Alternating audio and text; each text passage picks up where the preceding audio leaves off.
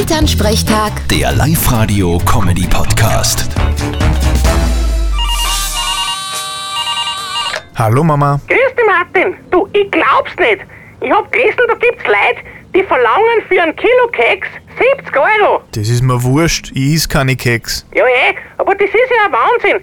70 Euro für ein Kilo. Ja, in dem Fall würde ich sagen, das ist ja fast kriminell. Du Scherzkeks. Über den Witz hab ich mich jetzt fast zbreselt. Na, heut rennen die Wortspiele. Warte, da hab ich auch was. Warum werden Keks in ihren Job nie befördert? Warum denn? Ja, weil sie dauernd von den anderen ausgestochen werden.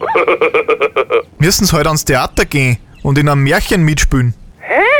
Was sollen sie denn da spielen? Na, die Prinzenrolle. Vierte Mama. Der war gut. Bitte, Martin. Elternsprechtag. Der Live-Radio-Comedy-Podcast.